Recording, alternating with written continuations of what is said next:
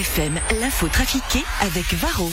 Votre mazou de chauffage et diesel en deux clics sur shop.varroenergy.ch. Varro Coloring Energy.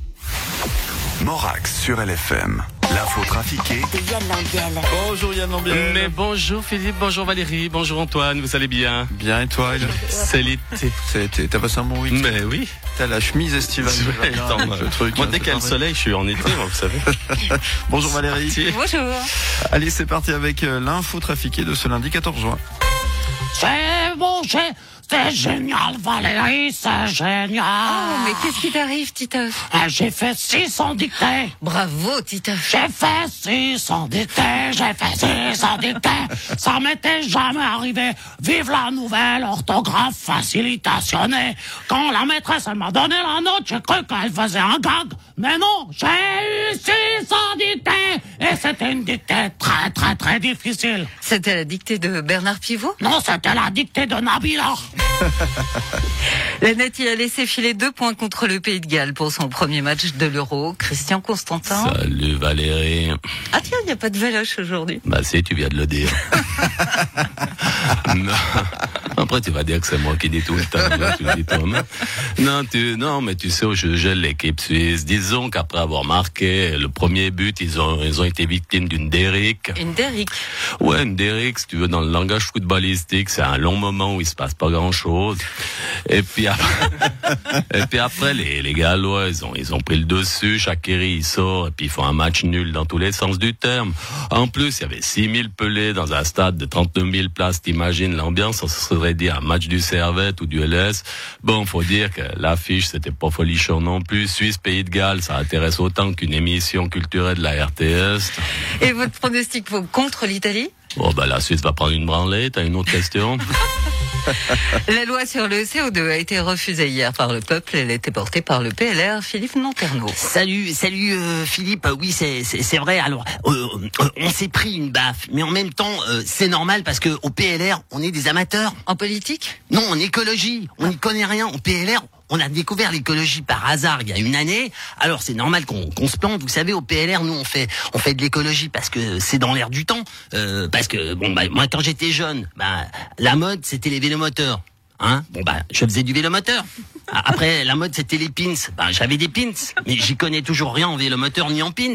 Non, c'est vrai que nous au PLR, on n'est pas encore totalement crédible dans le domaine de l'écologie. Il faut se rendre à l'évidence. En même temps, c'est peut-être parce qu'on en a rien à foutre.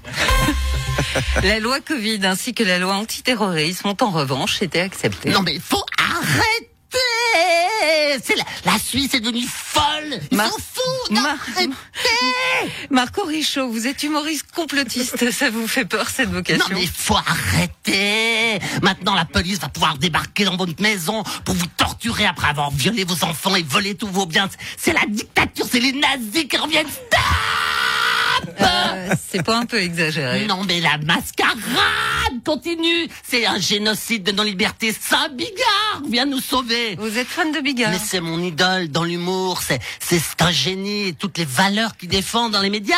Et j'imagine que dans la chanson, c'est Francis Lalanne Mais oui, Saint Francis, Saint Francis et Saint Bigard sont des martyrs brûlés sur l'échafaud de la pensée unique des médias corrompus à la solde de Bill Gates et de la 5G. On va tous mourir Mais pas avant d'avoir vu mon spectacle, il reste des places.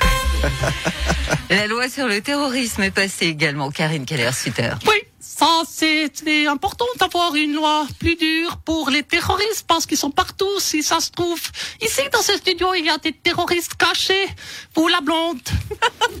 Vous êtes peut-être une terroriste. Je vais contrôler vos mails, vos téléphones, ce que vous dites sur les réseaux sociaux. Vous avez l'air d'avoir quelque chose à cacher, hein, mais, mais pas autant que Morax. Ce quiz, hein, c'est pas un code secret pour envoyer des messages à des groupes djihadistes. Ah, ah, ah, et vous, Antoine Weissenbach? Je vais tous les enregistrements hors antenne pour savoir ce que vous parlez de vous entre vous. Hein. Vous êtes tous des terroristes potentiels, ne l'oubliez pas. Mais à part ça, cette loi sera appliquée de façon rationnelle. Emmanuel Macron, comment s'est passé ce sommet du G7 Alors écoutez, très bien, nous avons discuté de, de plein de sujets, nous avons bu du champagne, mangé des petits fours, nous nous sommes bien marrés avec la reine Elisabeth, qui qui a pas arrêté de faire des blagues, elle est super drôle. Non mais franchement, pendant la photo de groupe, elle a lancé On fait comme si on prenait le thé. Non, je vous jure, non, on s'est poilé comme des baleines.